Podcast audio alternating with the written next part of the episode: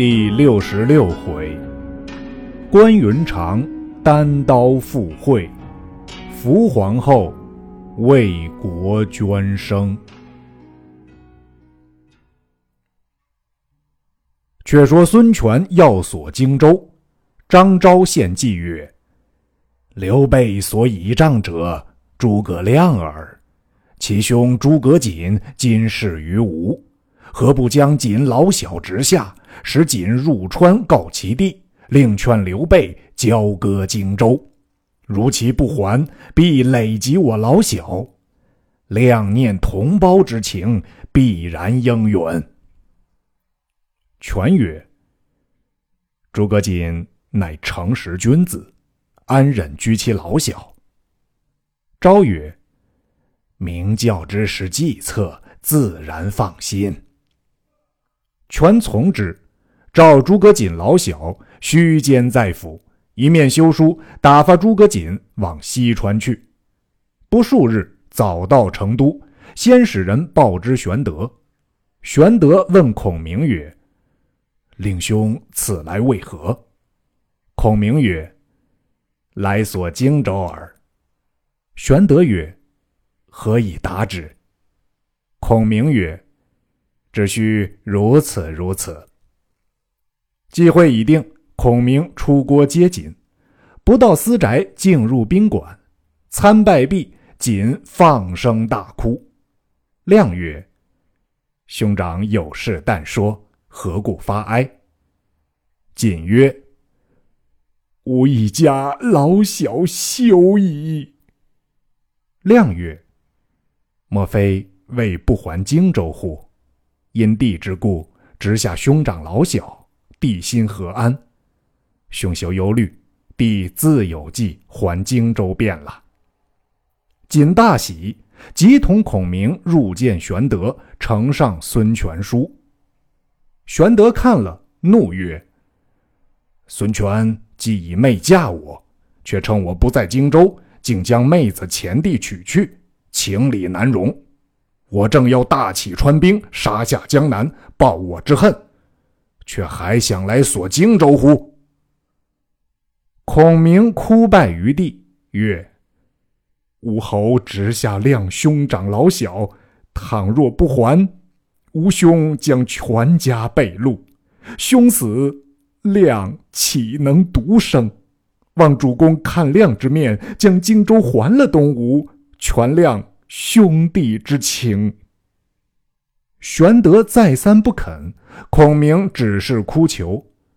玄德徐徐曰：“既如此，看军师面，分荆州一半还之，将长沙、零陵、贵阳三郡与他。”亮曰：“既蒙见允，便可写书与云长，令交割三郡。”玄德曰：“子瑜道笔，须用善言求吾弟。吾弟性如烈火，无上惧之，且宜仔细。”瑾求了书，辞了玄德，别了孔明，登途径到荆州。云长请入中堂，宾主相叙。瑾出玄德书曰：“皇叔先许以三郡还东吴。”望将军即日交割，令瑾好回见吴主。云长变色曰：“吾与吾兄桃园结义，是共匡扶汉室。荆州本大汉疆土，岂得妄以尺寸与人？将在外，君命有所不受。虽吾兄有书来，我却只不还。”瑾曰。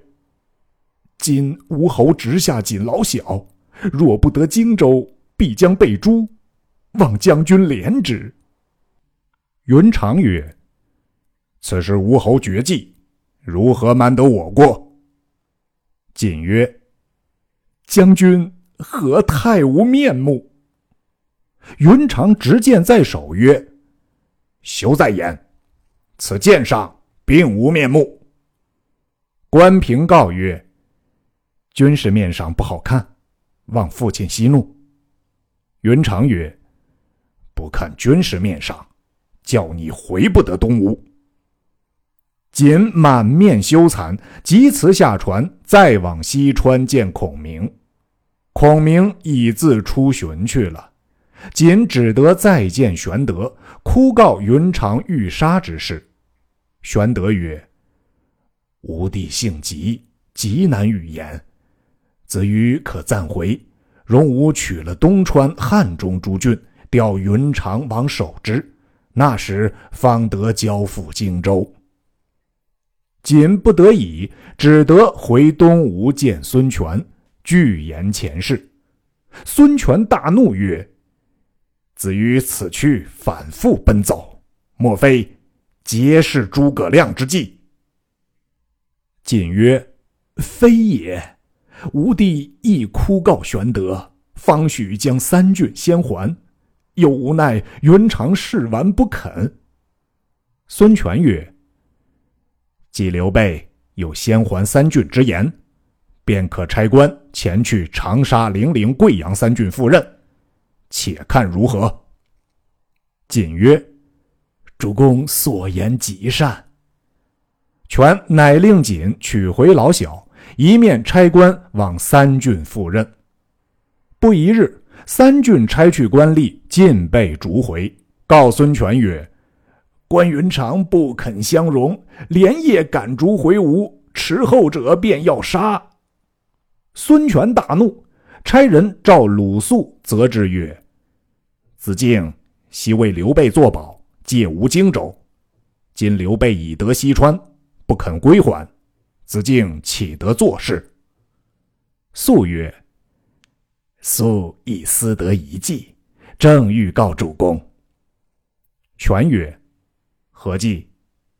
素曰：“今屯兵于路口，使人请关云长赴会。若云长肯来，以善言说之；如其不从，伏下刀斧手杀之。如彼不肯来，随即进兵，欲决胜负，夺取荆州便了。”孙权曰：“正合吾意，可即行之。”看则进曰：“不可。关云长乃世之虎将，非等闲可及，恐事不协，反遭其害。”孙权怒曰：“若如此，荆州何日可得？”便命鲁肃速行此计。肃乃辞孙权至路口，召吕蒙、甘宁商议，设宴于路口寨外临江亭上。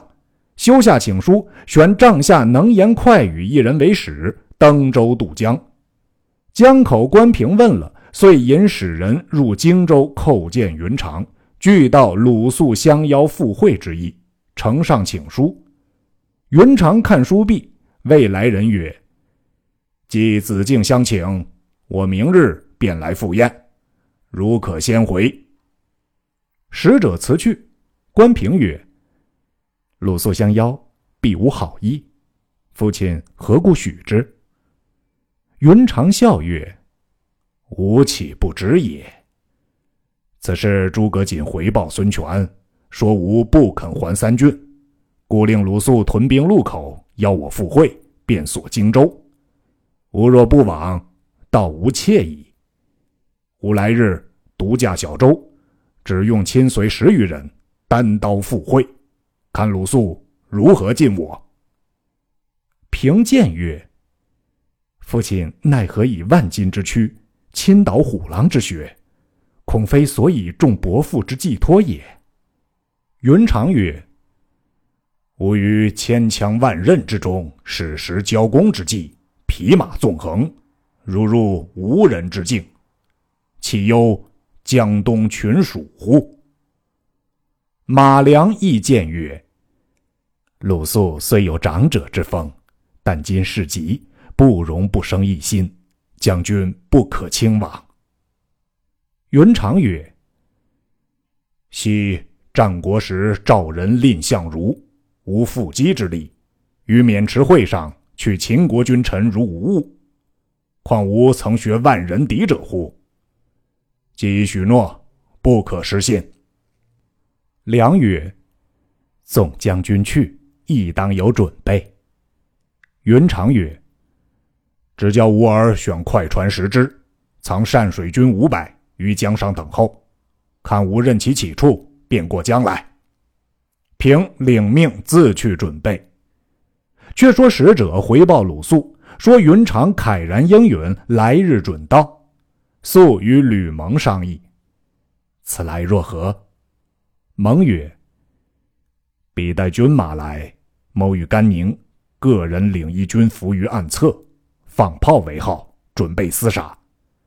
如吴军来，至于庭后伏刀斧手五十人，就沿间杀之。”计会已定。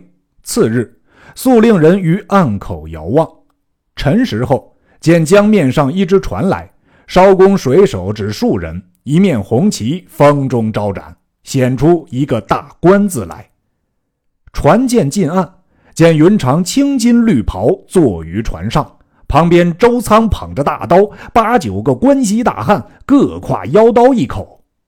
鲁肃惊疑，接入艇内，叙礼毕，入席饮酒，举杯相劝，不敢仰视。云长谈笑自若。酒至半酣，肃曰。有一言素与君侯，幸垂听焉。昔日令兄皇叔使肃于吴主之前，保借荆州暂住，约于取川之后归还。今西川已得，而荆州未还，得无失信乎？云长曰：“啊，此国家大事，言间。”不必论之。素曰：“吾主知区区江东之地，而肯以荆州相借者，为念君侯等兵败远来，无以为资故也。今已得益州，则荆州自应见还。乃皇叔但肯先割三郡，而君侯又不从，恐于礼上说不去呀。”云长曰：“乌林之役，左将军亲冒矢石，戮力破敌，岂得徒劳而无尺寸相资？今足下复来所地也。”素曰：“不然，君侯时与皇叔同败于长坂，计穷力竭，将欲远窜。吾主今念皇叔身无处所，不爱土地。”是有所托足，以图后功；而皇叔谦德回好，以得西川，又占荆州，贪而背义，恐为天下所耻笑，为君侯察之。云长曰：“呃，此皆吾兄之事，非某所宜与也。”素曰。某闻君侯与皇叔桃园结义，视同生死。皇叔即君侯也，何得推脱乎？云长未及回答，周仓在阶下厉声言曰：“天下土地，唯有德者居之，岂独是汝东吴当有也？”云长变色而起，夺周仓所捧大刀，立于庭中。目视周仓而叱曰：“此国家大事，如何敢多言？可速去。”仓会意，先到岸口，把红旗一招，关平船如箭发，奔过江东来。云长右手提刀，左手挽住鲁肃手，佯推罪曰：“呃，公今请吾赴宴，莫提起荆州之事。”吾今已醉，恐伤故旧之情，啊！他日，呃，令人请公到荆州赴会，另作商议。鲁肃魂不附体，被云长扯至江边。吕蒙、甘宁各引本部军欲出，见云长手提大刀，亲握鲁肃，恐肃被伤，遂不敢动。云长到船边，却才放手，早立于船首，与鲁肃作别。肃如痴似呆，看关公船已乘风而去。后人有诗赞关公曰：“藐视无臣若小儿，单刀赴会敢平妻。当年一段英雄气，犹胜相如在渑池。”云长自回荆州，鲁肃与吕蒙共议：“此计又不成，如之奈何？”蒙曰：“可即申报主公，起兵与云长决战。”肃及时使人申报孙权，权闻之大怒，商议起倾国之兵来取荆州。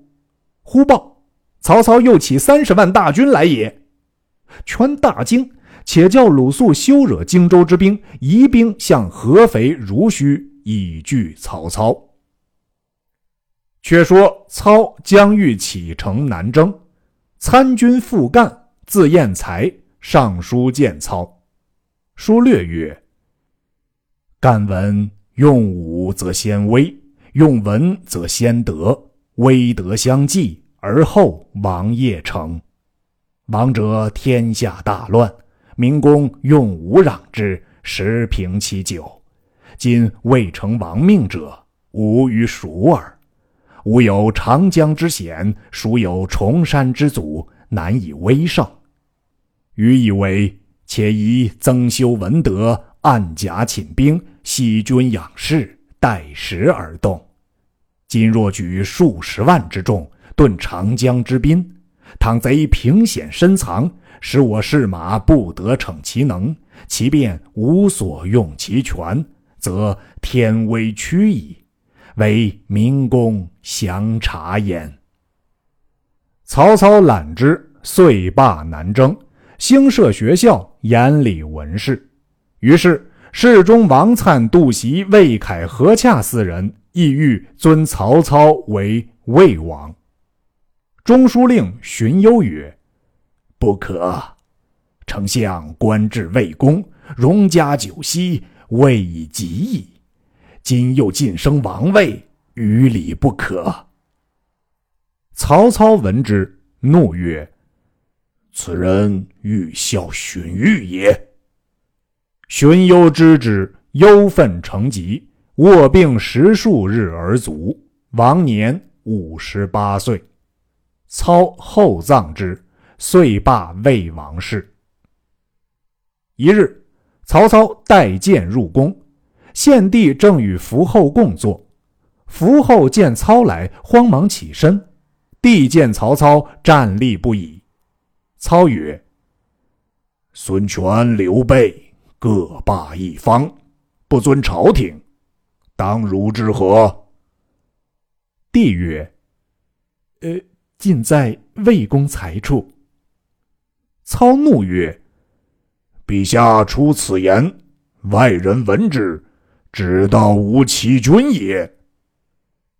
帝曰：“君若肯相辅，则幸甚；不尔，愿垂恩相舍。”操闻言，怒目视帝，恨恨而出。左右或奏帝曰：“晋闻魏公欲自立为王，不久必将篡位。”帝与伏后大哭。后曰：“妾父服完，常有杀操之心。妾今当修书一封，密与父图之。”帝曰：“昔董承为事不密，反遭大祸，今恐又泄露，朕与汝皆休矣。”后曰：“旦夕如坐针毡，似此为人，不如早亡。”且看宦官中之忠义可托者，莫如穆顺，当另记此书。乃急召穆顺入屏后，退去左右进士。帝后大哭告顺曰：“操贼欲为魏王，早晚必行篡夺之事。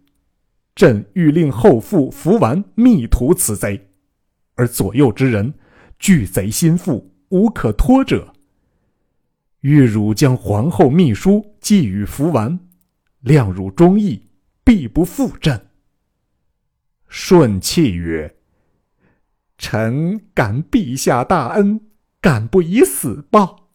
臣请即行。”后乃修书复顺，顺藏书于发中，前出进宫，径至福完宅，将书呈上。完见是福后亲笔，乃谓穆顺曰：“曹贼心腹甚重，不可拒图。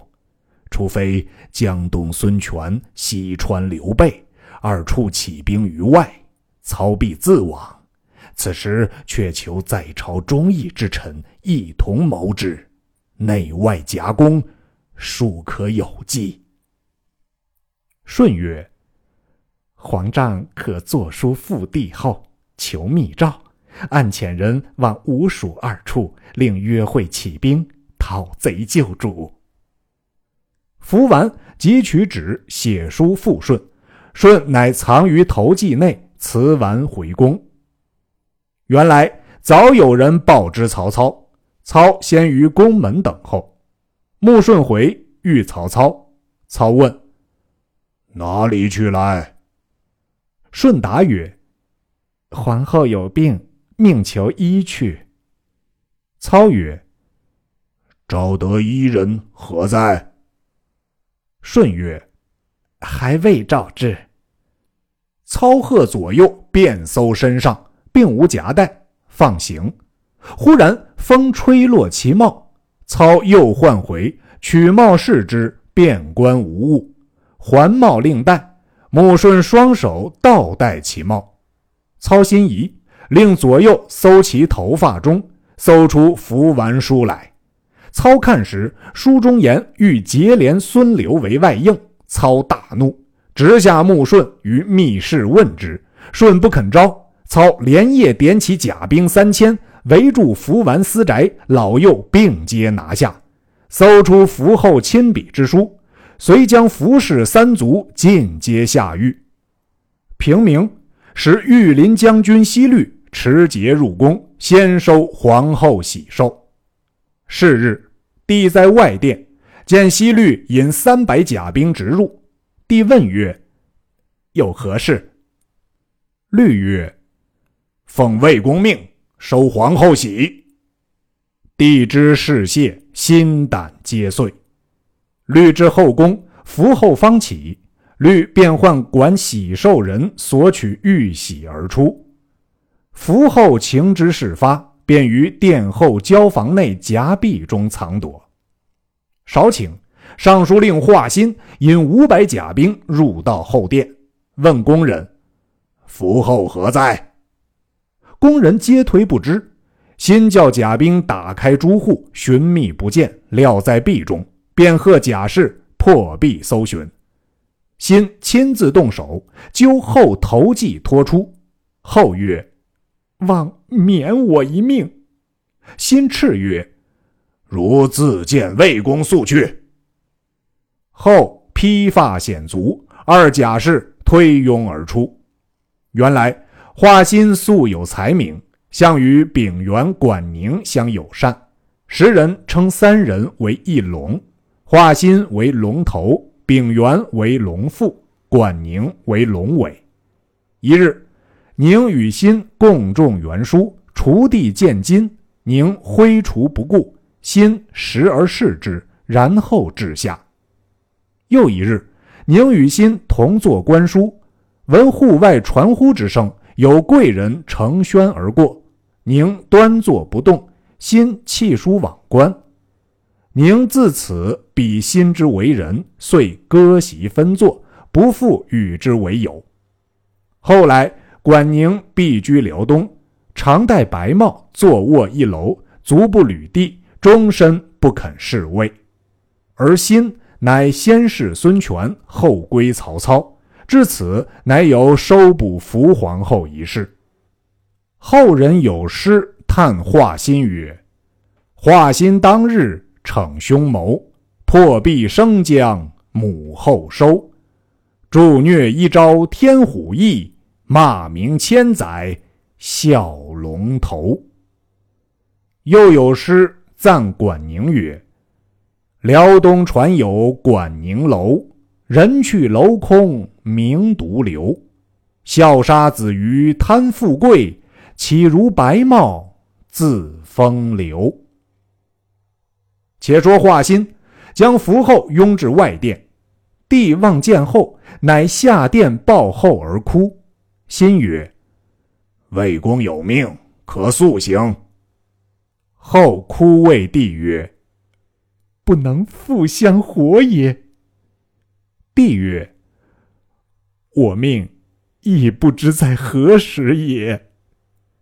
贾氏拥后而去，帝捶胸大痛，见西律在侧，帝曰：“西公，天下宁有是事乎？”哭倒在地。西律令左右扶帝入宫，华歆拿符后见操，操骂曰：“吾以诚心待汝等。”汝等反欲害我也，吾不杀汝，汝必杀我。贺左右乱棒打死，随即入宫，将福后所生二子皆镇杀之。当晚，将福完、穆顺等宗族二百余口皆斩于市，朝野之人无不惊骇。时建安十九年十一月也。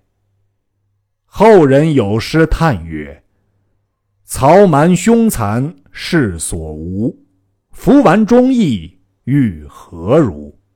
可怜帝后分离处，不及民间父与夫。”献帝自从坏了符后，连日不食。